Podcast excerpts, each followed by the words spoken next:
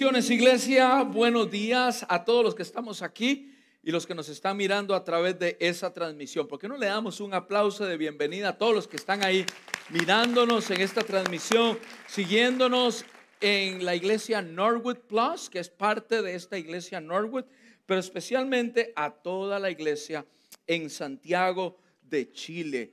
Hermanos, ¿por qué no le damos una bienvenida cordial a nuestra iglesia en Santiago de Chile, la iglesia Awakening? Dios les bendiga. Dios les bendiga. Un gusto saludarles durante la semana, pues tenemos la bendición, mi esposa y yo, de estar en contacto con muchos de los hermanos de la iglesia. ¿Y sabe qué iglesia? Creo que lo he dicho aquí una u otra vez, pero la iglesia en Santiago de Chile, en medio de la pandemia, sigue creciendo. ¿Sabía usted? Hace unas cuantas semanas atrás le dimos la bienvenida a más de 22 personas que se están congregando a través de esta señal y también en nuestros grupos vida. Así que qué bendición que la iglesia sigue caminando. Amén. ¿Alguien dice amén a eso? Damos gracias al Señor. Y eh, ahorita estaba leyendo de el hermano Cristian que nos está saludando desde Concepción en Chile. Concepción, si no me equivoco, está al norte de Chile. Esta vez sí que eh, no estoy seguro, queridos, pero creo que está al norte de Chile, a unas cuantas horas de Santiago. Y creo que es la primera vez que se conecta, hermano. Dios te bendiga, gusto saludarte. Una bendición tenerte acá eh, virtualmente y a todos los que se están conectando virtualmente el día de hoy. Es una bendición tenerles. Tenemos hermanos que se conectan en Norwood Plus, en Colombia, en Bogotá. Tenemos hermanos que se conectan en Perú, hermanos que se conectan en Costa Rica, se conectan en República Dominicana, en Puerto Rico, en Honduras, en ah, El Salvador, en todas partes de Estados Unidos. ¿Cuántos damos gracias a Dios porque la señal de Norwood Plus está llegando a todos los rincones del mundo? ¿Cuántos dan gloria a Dios por eso? Amén. Damos gracias al Señor. La idea de que mi esposa y yo apareciéramos en los primeros minutos de la transmisión el día de hoy es para animarle a usted y animarle a usted que nos está mirando a que comparta este video, pastor, porque quiere hacerse popular. Aquí el único popular es Jesucristo, nada más. Y si usted comparte ese video, hace que Jesucristo, el Hijo de Dios, nuestro Señor, sea más popular. Por eso, olvídese tal vez del pastor Eduardo, olvídese de lo que sucede aquí. Aquí lo más importante es que el nombre de Jesucristo sea exaltado, sea glorificado y toda la gloria y la honra sea para Él y que el Evangelio sea esparcido. Por eso es importante compartir todo lo que estamos haciendo durante esta transmisión. Yo no sé si usted se había dado cuenta, pero llevo tres semanas pegado, estancado en este tema que se llama, tiene por título, ¿cómo andas?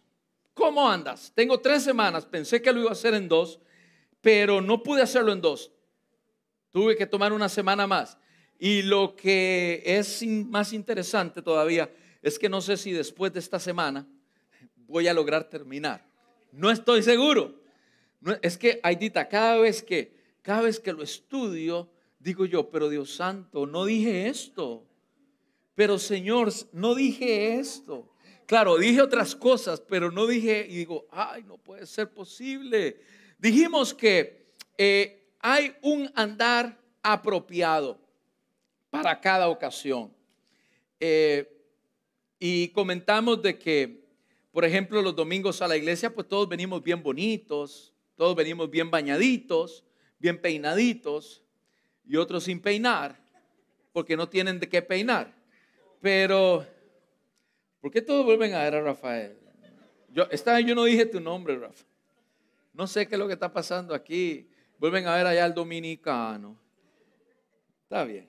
Bueno, Aquí tenemos dos hermanos que cuando los hermanos en Santiago vengan y los conozcan van a decir, ah, este es el hermano Rafael. Sí, este mismo. Bien, eh, dijimos que la palabra del Señor nos enseña cómo andar. La pregunta es, ¿cómo, cómo andas? La reina Valera dice, ¿cómo andáis? Porque usted sabe que eh, la versión reina y Valera 1960 eran españoles. De esos que hablan con la Z entre la boca. ¿Cómo estáis? ¿Cómo estáis, Aidita? Me gusta verte. Bueno, yo soy muy malo para eso de los acentos, pero eh, ¿cómo andáis? Casiodoro de Reina y eh, eh, Valera, pues se juntaron, bueno, no, no se juntaron, cada uno independientemente, pero los dos españoles. Entonces el día de hoy, pues estamos leyendo el libro más vendido en el mundo, se llama la Biblia, Reina Valera 1960. Después de 1960, pues han salido muchas traducciones de la Biblia y una que estoy compartiendo el día de hoy se llama la traducción TLA. No tomada de la Reina Valera, sino que está tomada de los originales que han aparecido recientemente de las Sagradas Escrituras. Por eso es las traducciones de la Biblia.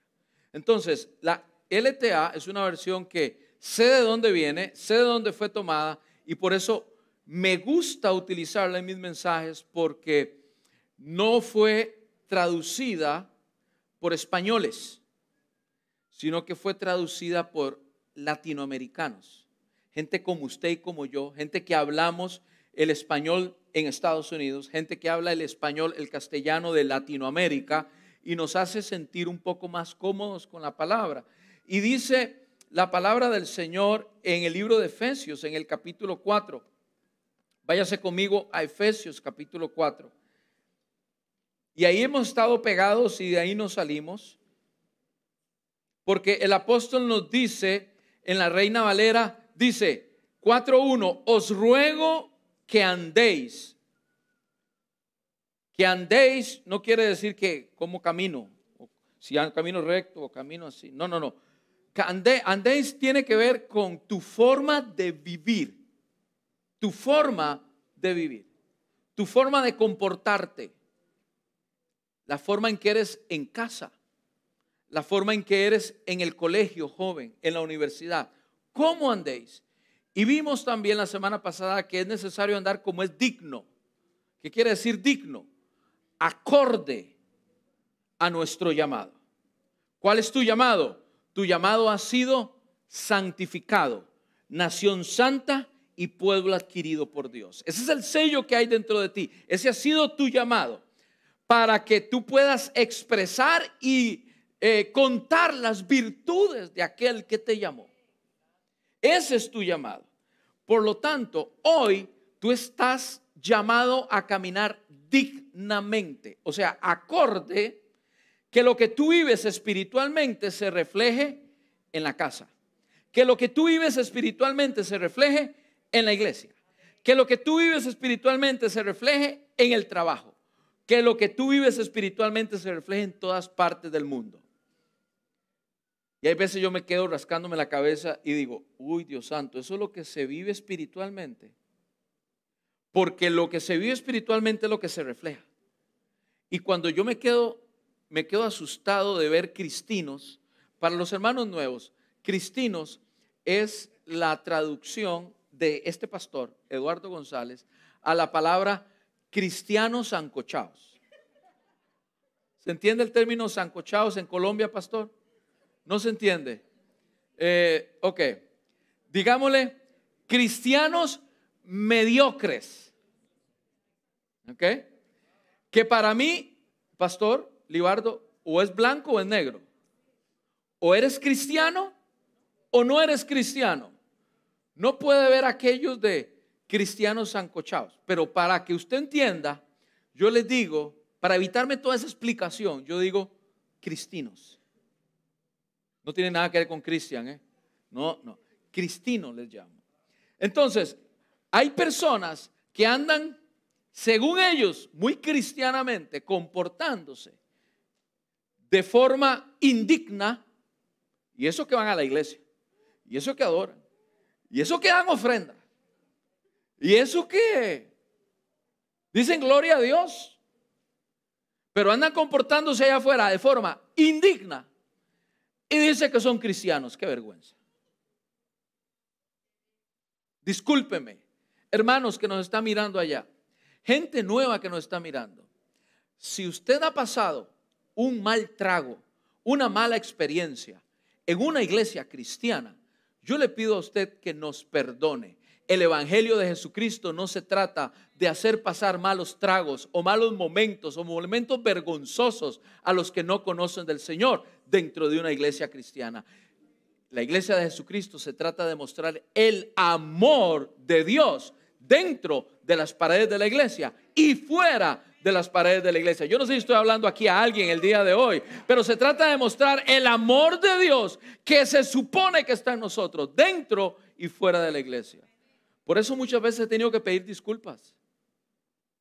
He tenido que pedir perdón en nombre de quién sabe qué cristino que vino a dar un ejemplo, que vino a hacer quién sabe qué, o que vino a enseñar quién sabe cuánto. Por esto, usted en este altar, usted no ve a una persona que yo no conozca. Yo soy el padre espiritual de esta casa y de muchas casas allá.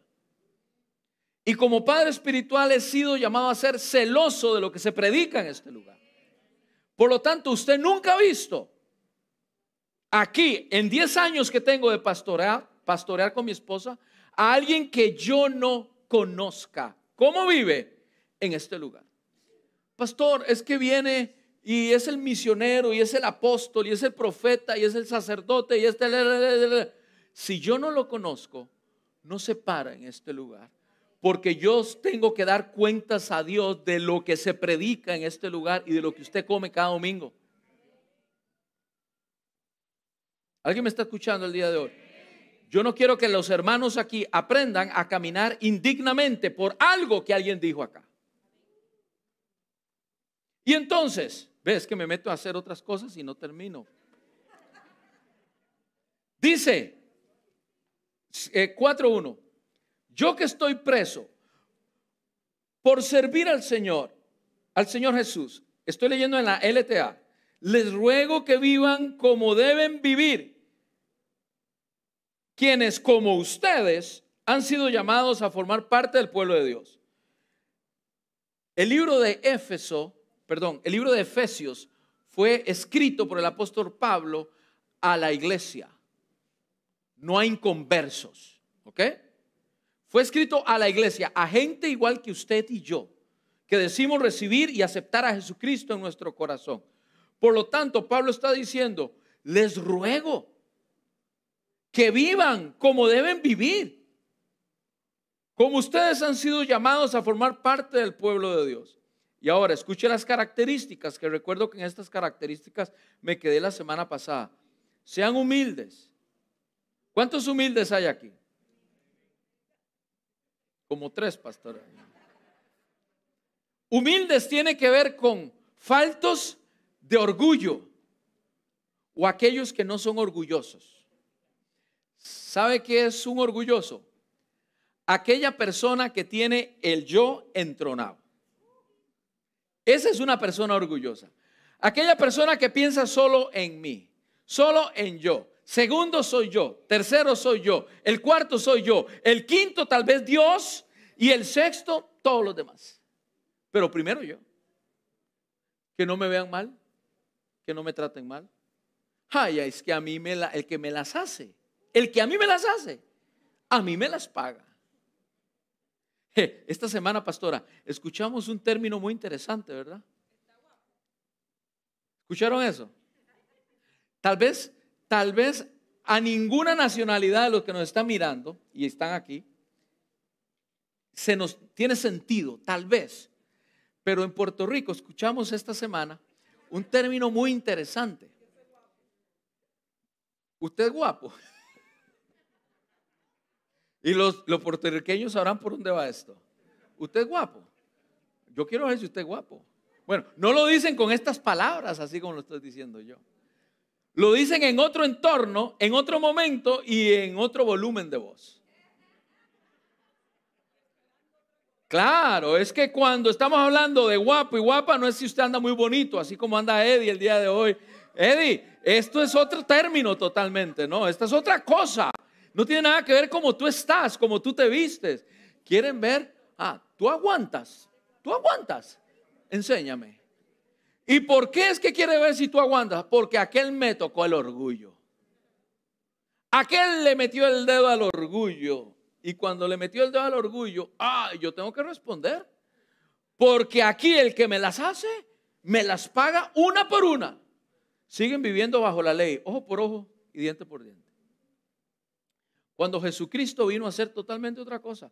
Hermanos, y, voy a hablar directamente a los de Puerto Rico, porque estoy dando este ejemplo. Hermano, usted no puede ser de aquellos que venga diciendo, usted es guapo.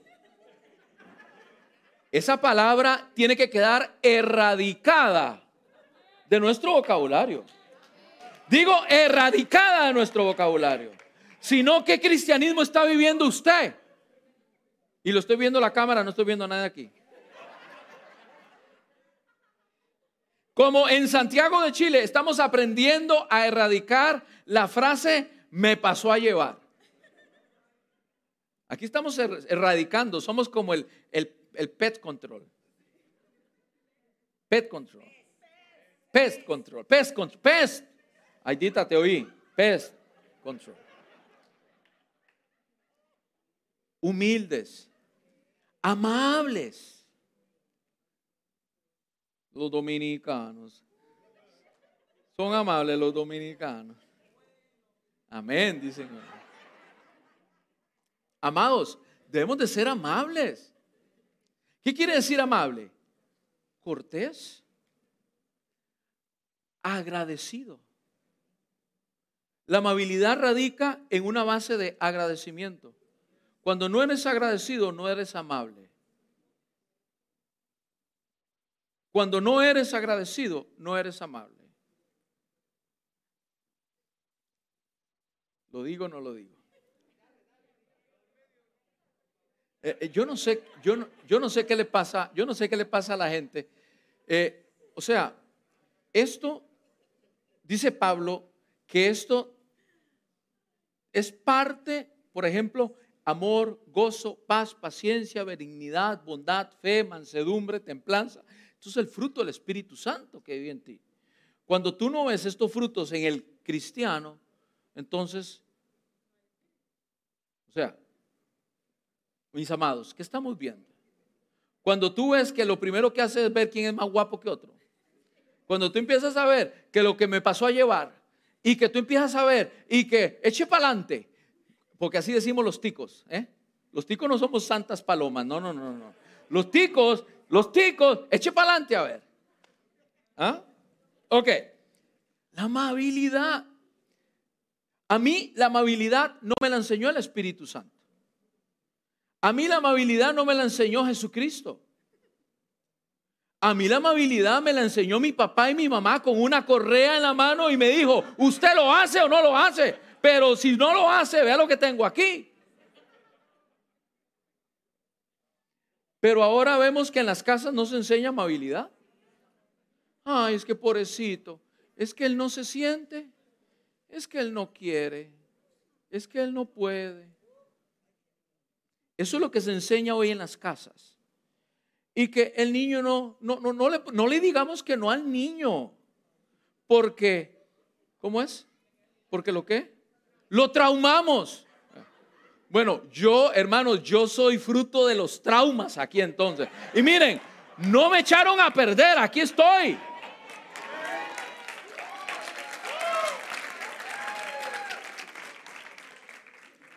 Eh, o sea, eh, o sea si, si, hubiese crecido en algunos lugares aquí, yo creo que hubiera tenido que ir al locario por de lo traumado que hubiese seguido según la filosofía moderna la filosofía moderna. Un papá tiene que enseñarle a su hijo lo que está correcto y lo que no está correcto. Y su hijo no hace lo que no, lo que no está correcto, pues tiene que recibir una reprimenda. Pero no, por favor, no, no lo toquemos. No le digamos que no. Pues a mí mi papá y mi mamá, no fue el Espíritu Santo. No, no, no. No, no, no. A mí mi papá y mi mamá me enseñó a ser amable. Hay personas durante la pandemia que eh, algunos, diga, voy a, hablar de hermanos para no hablar de hermanas. ¿eh? O no voy a hablar de nadie mejor. Pero hay personas a las cuales yo les texteo durante la semana. Algo tan sencillo como un texto. Hay personas que yo les texteo durante la semana para saber cómo están. Para saber, porque estoy orando por ellos. Dios me los pone en el corazón y estoy orando por ellos. Y tal vez tengo un mes de no escribirle. Tal vez tengo dos meses de no escribirle. Tal vez tengo seis meses de no escribirle. Y cuando yo les escribo un texto, responden. ¿Sabe cómo responden? Vaya, hasta que te acordaste.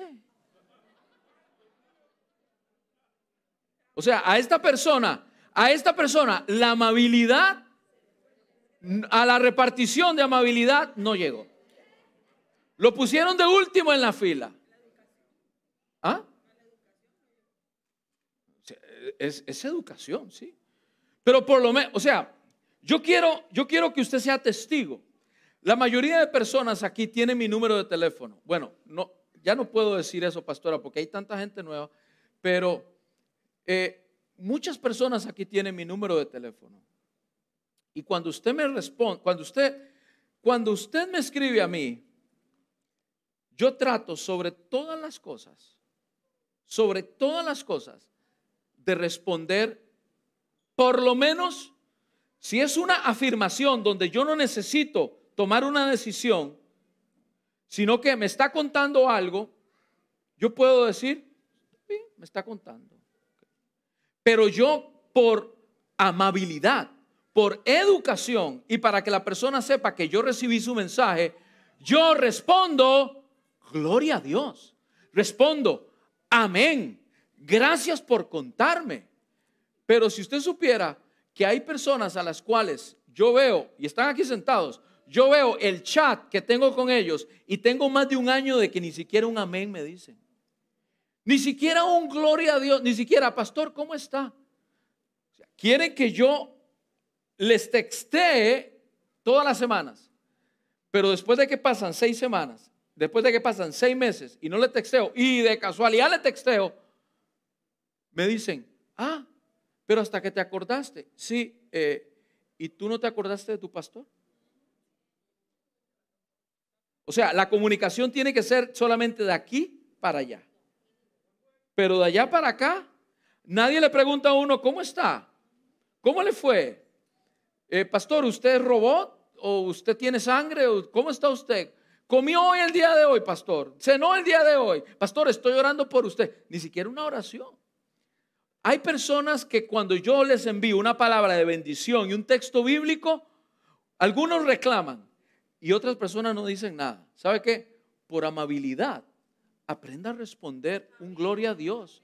Por amabilidad, por cortesía, aprenda a decir gracias, pastor. Yo sé que aquí hay personas que los estoy incomodando con lo que les estoy diciendo, pero es que eso se llama amabilidad y no me lo enseñó el Espíritu Santo, me lo enseñaron en la casa. Y claro, si usted se deja trabajar por el Espíritu Santo, el Espíritu Santo va a empezar a moldear en usted algunas cosas que usted tiene que erradicar de su vida. Por ejemplo, el ser un orgulloso. Por ejemplo, el decir, ah, eso no importa. Es el pastor, ah, no importa. Hermanos, la palabra del Señor toma como estándar de vida la vida entre la iglesia. La vida entre nosotros como hermanos. Como estándar, dice, todo lo que ustedes hagan, hágalo como para el Señor. O sea, no es que los hermanos que sirven deben de servir aquí como sirven en su trabajo, como hacen el trabajo. No, no, no. El Señor te dice lo contrario. Tú debes de ir a trabajar como es tu servicio en la iglesia. Lo que pasa es que lo tenemos virado. Pensamos que, ah, como eh, ¿es la iglesia? ¿El pastor se aguanta? No le voy a contestar. Voy a llegar tarde.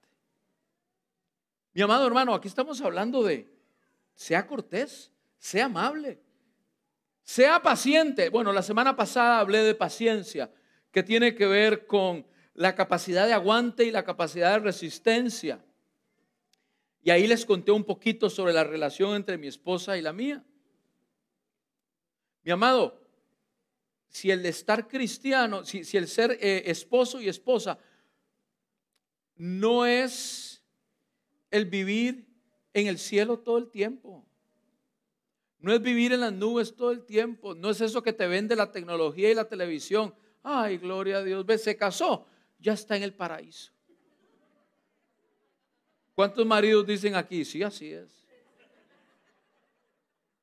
Por ahí se ríen los recién casados. Recién casados. ¿Ya estás casado? Llegaste al paraíso. No, mis hermanos, hay que tener paciencia. Y hay que soportarse el uno al otro. Lo que pasa es que cuando crecimos, hubo una generación que cuando crecieron, les impregnaron en su hogar. Ah, no te esfuerces, tranquilo. ¿Te equivocaste? Ah, no importa. Aquí bórrale. Que no te cueste mucho, no importa. Ahí vamos, hazlo así nomás. Entonces, cuando esta generación viene y se casa, piensan que todo es tan fácil como darle el botón de delete, delete, delete, delete. Se casa, delete. Lo más fácil es que el divorcio, porque lo tengo impregnado desde la casa. Me lo enseñaron desde adentro, lo tengo. Entonces lo más fácil es, voy y la vía más corta es lo mejor. ¿Cuál es la vía más corta? El divorcio. ¿Cuál es la otra vía más corta? El divorcio. La otra vía más corta. Y hay personas cristinas que andan por tres, cuatro y cinco matrimonios y no te das cuenta que el que tiene problema eres tú mismo. Yo sé que hay algunos incómodos aquí. Paciencia, soportando. Hay días me dan ganas de mandar a la pastora, pero con todo y boleto al cielo. Señor, te la llevo, te la mando, Padre. Joel, paciencia, Joel. Ah, sí, Joel, y dice, ah, no, mi amor, yo no, ¿verdad? Yo no. Ah, sí, Joel, ¿cómo no? Y lo más vacilón de todo aquí es que yo estoy seguro que ella ha sentido el doble de veces.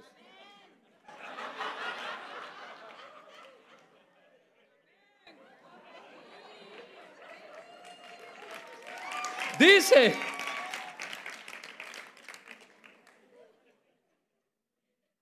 Usted tiene que tener paciencia. ¿Sabe por qué? Entre los hermanos de la iglesia. Porque usted tiene que acordarse que no todos maduran igual que usted. Que no todos crecen de la misma velocidad que crece usted. Usted tiene que tener paciencia con aquellos que no hablan igual que usted, que no se ven igual que usted, que no, que no hacen las cosas como usted. A mí, me, a mí me llama la atención. ¿Sabe qué me llama la atención? Me llama la atención, tengo 20 22 años viviendo en este país. Y lo quieras o no, después de 22 años viviendo en este país, como que la cultura americana y la forma de hacer las cosas, de la forma gringa, como que se le pega a uno. Si hay algo que yo admiro en este país, es que las personas pueden tener en una mesa de negociación, en una iglesia, en una empresa, las personas pueden tener diferencias. Pero saliendo de esa mesa, saliendo de esa reunión, son amigos. Se relacionan igual que siempre. Y los que se han relacionado grande, fuertemente con americanos sabrán que estoy diciendo lo correcto. Entre ellos se pueden, usted los puede ver, que están como que, a ver cuál es el más guapo. Pero salen de la mesa de negociación y ya, usted los ve tranquilos. O sea, cada uno respeta sus diferencias. Ja, pero un latino. Un latino.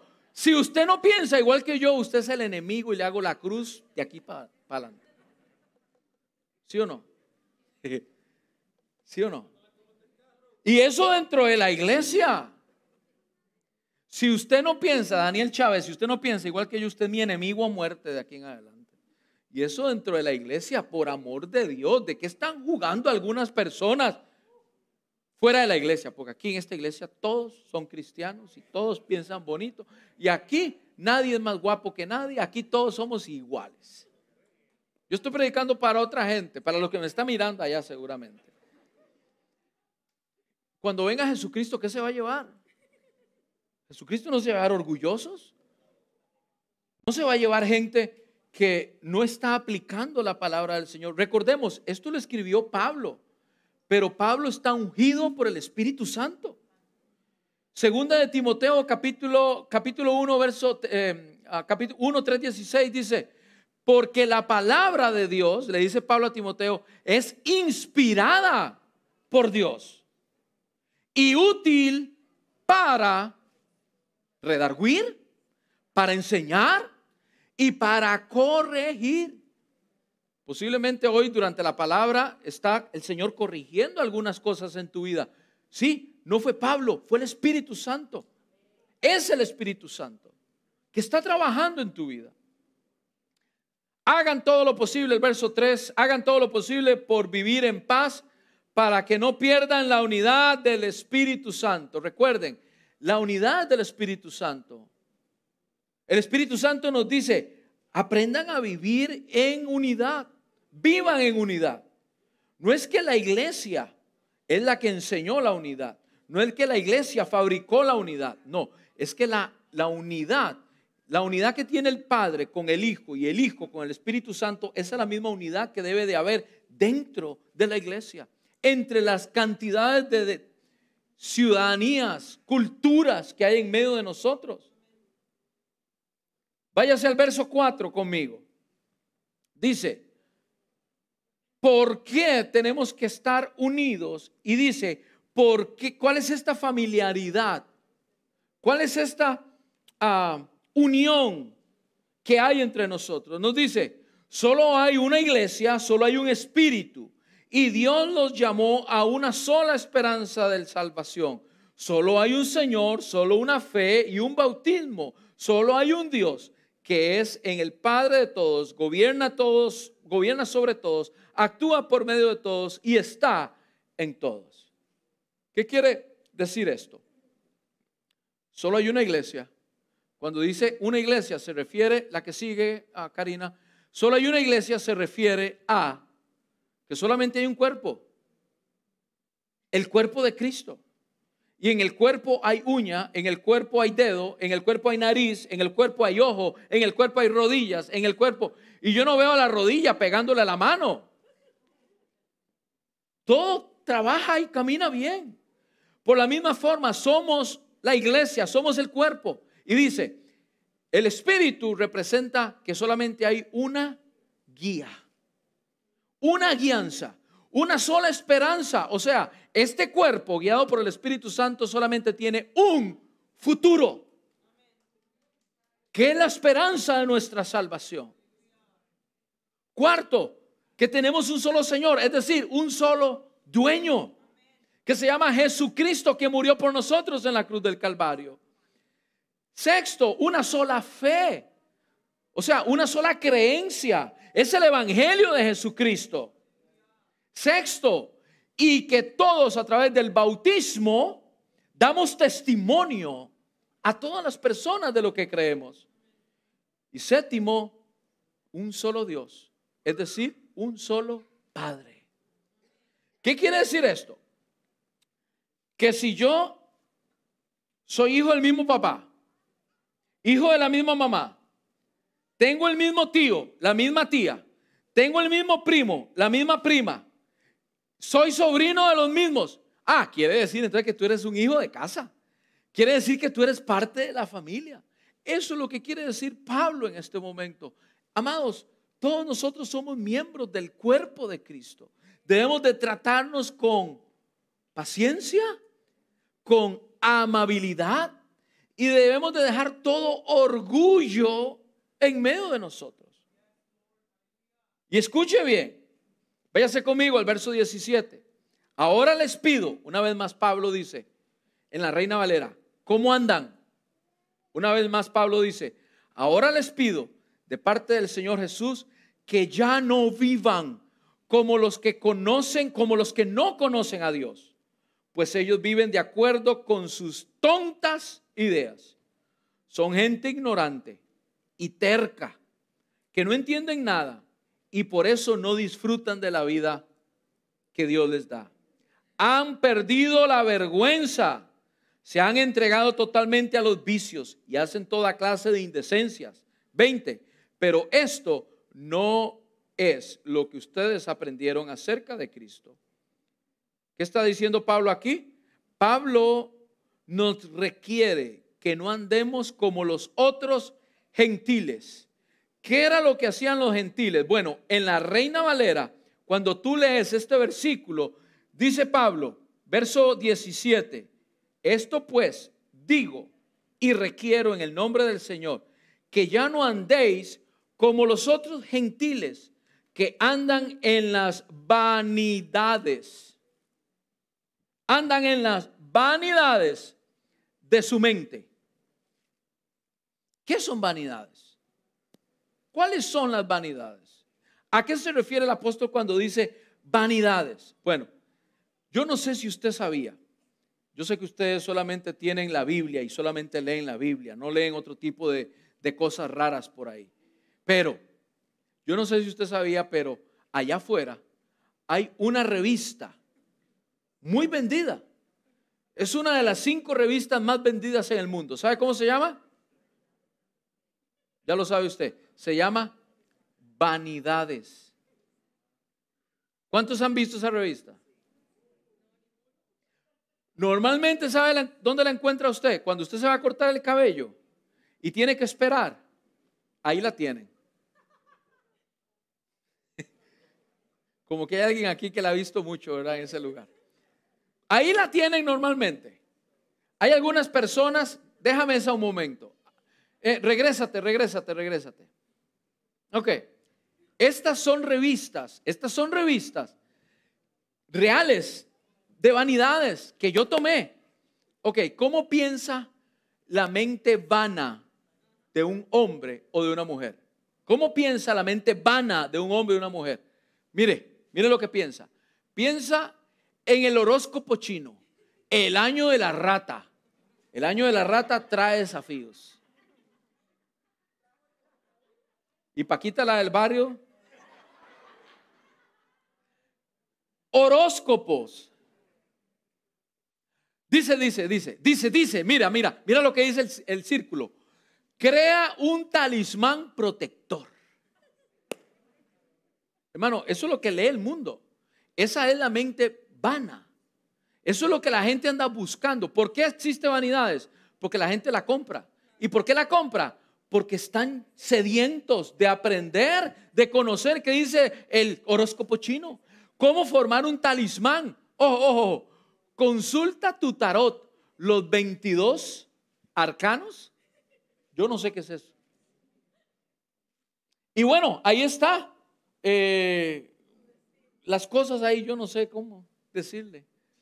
Veamos otra cosa, o veamos otra revista para conocer en qué se interesa esa mentalidad vana. Porque yo se lo estoy mostrando porque aquí no hay ninguna mentalidad vana. Entonces les estoy enseñando qué es lo que piensa la gente vana. Dice, dice, romances insospechados de Hollywood. Claro, la gente vana, la mentalidad vana solamente piensa en divorcio, piensa en juntarse con este, juntarse con este, juntarse con aquel, y ahí van los romances el nuevo rostro del divorcio. ¿Qué más piensan? Trajes de baño, descubre tus curvas. Eso es lo que piensa la mente vana. Con esta revista o con este ejemplo, yo le quiero enseñar a usted, le quiero mostrar a usted qué es lo que hay en la mente de aquellos vanos que dice Pablo, ustedes no pueden ser, eh, tener en su mente esas vanidades. Pensar en el horóscopo. Cuando usted sabe muy bien que su futuro es la esperanza de nuestra salvación, como dije hace un momento, que nuestro futuro está en Dios. Ay, la suerte. El cristiano no cree en la suerte. El cristiano cree en que Dios, el Espíritu Santo, dirige tus pasos. Dios es dueño de tu futuro. En eso es lo que creemos los cristianos. Entonces, cuando vemos algo así, lo comparamos a lo que Pablo nos está hablando el día de hoy. Yo no estoy en contra de las revistas. Yo no estoy en contra de que usted se suscriba a una revista de esas. No estoy en contra, no puedo estar en contra. Dice la palabra del Señor que vivimos en el mundo. Somos parte del mundo. No podemos actuar y vivir como en una burbuja donde, ay no, ay, ay no, ay, no, no, no. Sabemos que tenemos que convivir con eso.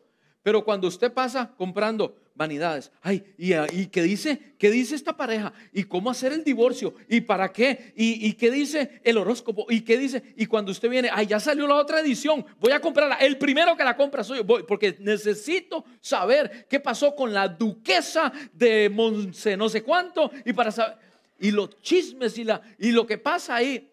Si hay algo en lo que yo no pierdo el tiempo, mi, mi esposa y yo tampoco perdemos el tiempo, es en, los programas de farándula. Porque en los programas de farándula usted aprende a ponerle los cuernos a su esposo, usted aprende a decir malas palabras, usted aprende, todo eso usted se llena. Y luego dice, pastor, ¿por qué las malas palabras no salen de mi mente? Con esto voy a ir, vamos conmigo Karina al 1520. Con esto que acabo de decir, dice, estoy ahora en el capítulo 5, Verso 15. Dice Pablo, tengan cuidado de cómo se comportan. ¿Qué quiere decir Pablo con esto? Cuidado con vivir livianamente. Dice, vivan como gente que no piensa, que no piensa lo que hace. Perdón, que piensa lo que hace. Y no como quién? ¿Y no como quién? La Reina Valera lo traduce, sino como insensatos. Trata de ser un poco menos fuerte. Pero la palabra que utiliza Pablo aquí en griego es como tontos. Porque los que solo piensan, retrocédeme a vanidades, por favor, porque los que solamente tienen en la mente eso y ese comentario y aprender sobre eso, lo único que tienes en tu mente es esto, viven como tontos. Es fuerte, pero sé que estamos educando a las iglesias acá. Regrésame otra vez a, al 5.20. Tengan cuidado. Hay algunos jóvenes que, que dicen, oops, I'm sorry, I didn't mean to. Oops, I'm sorry, I didn't mean to. ¿Qué quiere decir eso? Ay, yo no lo, yo no lo, no lo pensé o no fue mi intención. No fue mi intención. Pero cuando te repite eso cuatro, cinco, seis veces al día, I didn't mean to. No fue mi intención. Sí, está bien que no fue tu intención. No pensaste que esto iba a pasar.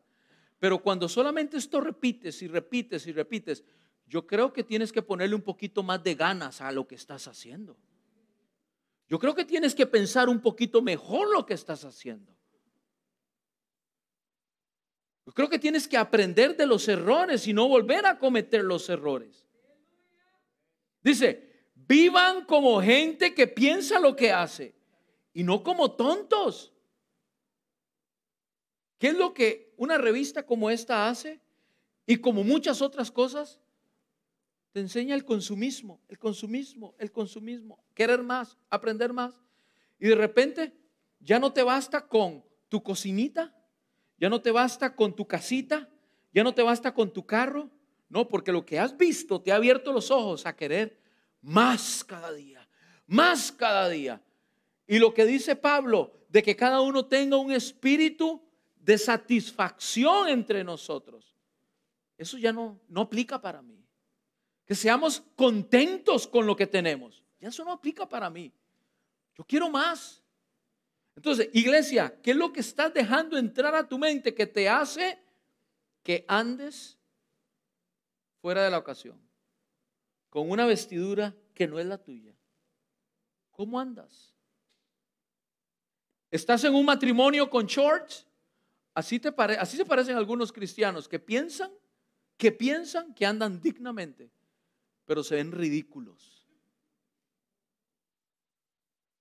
Fuiste invitado a una gran fiesta y no vienes apropiado, vestido dignamente. Ahora me llama interesantemente, me llama la atención. Váyase conmigo al 18 rápidamente. Leo solamente rapidito. Karina, vete conmigo al 16, perdón. Dice, aprovechen cada oportunidad que tengan de hacer el bien, porque estamos viviendo tiempos muy malos. No sean tontos, sino traten de averiguar qué es lo que Dios quiere que hagan. Dice, no se emborrachen, 18, no se emborrachen, pues perderán el control de sus actos. ¿Qué es lo que el apóstol está diciendo aquí? Que cuando tú estás bajo la influencia del alcohol, ¿cuál es el efecto? Te embriagas. Cuando estás bajo el efecto del alcohol, te embriagas. En términos populares, andas borracho. ¿Y qué es lo que está diciendo el apóstol? Cuando andas borracho, cedes la conducción de tu cuerpo al alcohol. La influencia del alcohol está en ti. Pero no hablemos solo del alcohol, porque aquí Pablo está tomándolo como ejemplo, porque la iglesia en Éfeso sabía lo que es beber vino. Y algunos de ellos sabían que el vino los podía embriagar, emborrachar. Pero cuando aquí leemos, porque pierden su, su, control, también hay personas que pierden su control cuando mienten, cuando están dirigidos por la carne, cuando están dirigidos por la lascivia, cuando están influenciados por la pornografía, por la fornicación, por el adulterio. Aquí hay muchos religiosos que dicen, uy, el tomar es malo. No, no, ahí lo dice Pablo el apóstol.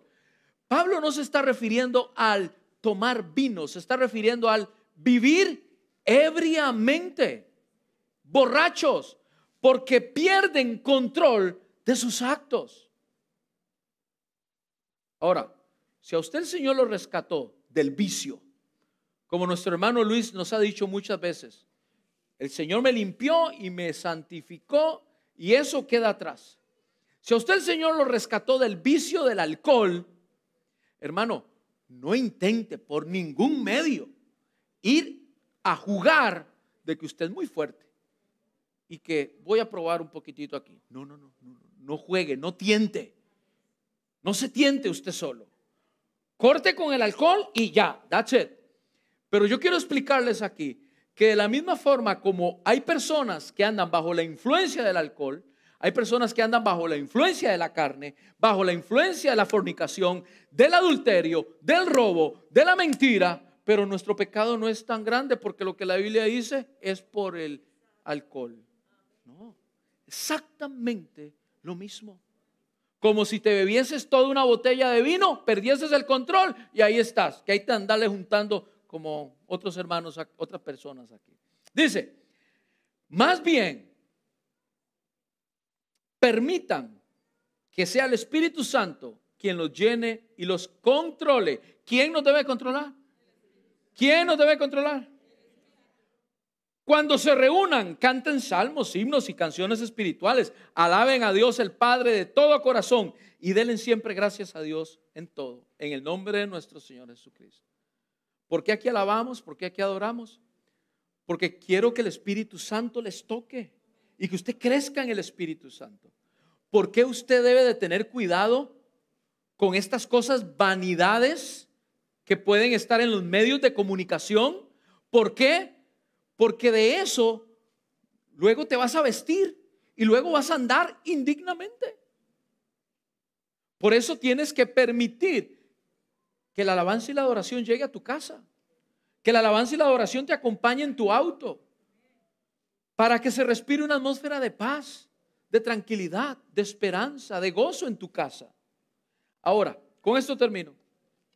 Me llama la atención que si usted sigue leyendo Efesios, usted se dará cuenta que Pablo termina esta carta, perdón, estos versos, el verso 20, e inmediatamente como que le cambian el chip a Pablo.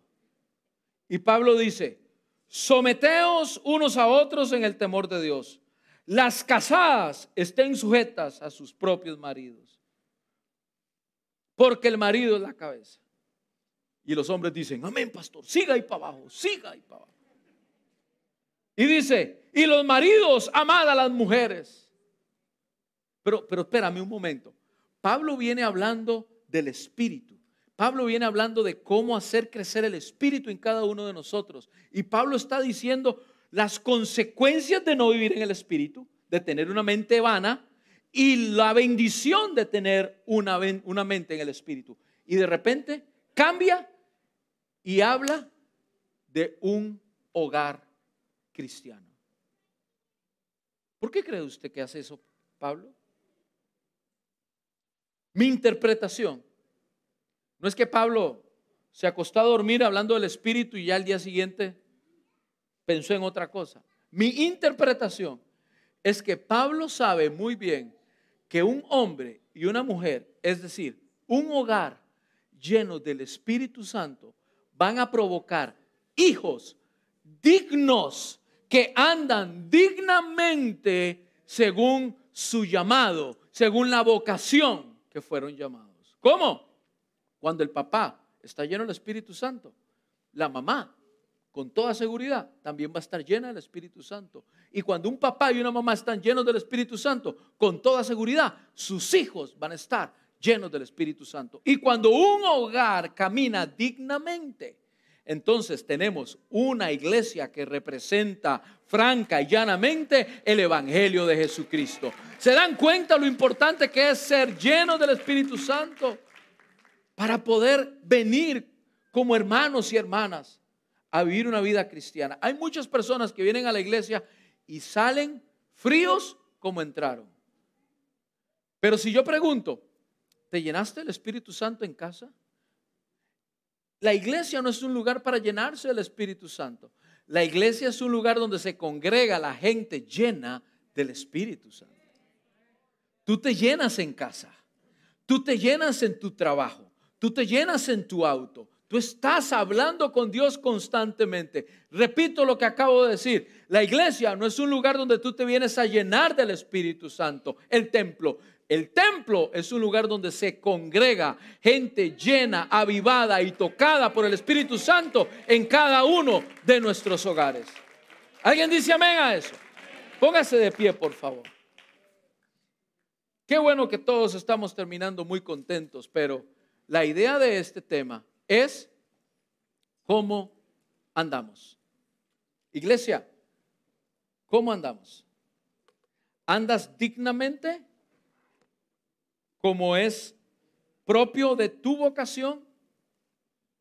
¿Qué están viendo tus hijos en casa? Iglesia que nos están mirando, ¿qué estás viendo? ¿Qué está viendo tus hijos en casa? ¿Qué está viendo tu esposa? ¿Qué estás viendo tú? ¿Cuál es el ejemplo que estás dando? Recordemos esto. La única forma de tener un hogar donde se respire el Espíritu Santo en tu vida es cuando recuerdas lo primero que hicimos hace tres semanas. Todo lo que hacemos, primeramente, ¿altera nuestra relación con Dios? No. Primero, lo verificamos. ¿Esto viene de Dios? ¿Esto agrada a Dios? ¿Me lleno primeramente de Dios? Para entonces luego soportar a los hermanos amar a los hermanos, querer a la esposa, soportar al esposo, amarnos los unos a otros. ¿Por qué hay iglesias que terminan divididas el día de hoy? ¿Por qué hay hogares que terminan divididos el día de hoy? Porque se quedan aquí. ¿Y aquí? ¿Dónde está? Búscale, llénate, porque esto soportará el amor entre hermanos. El cumplimiento del primer mandamiento le da soporte al segundo mandamiento.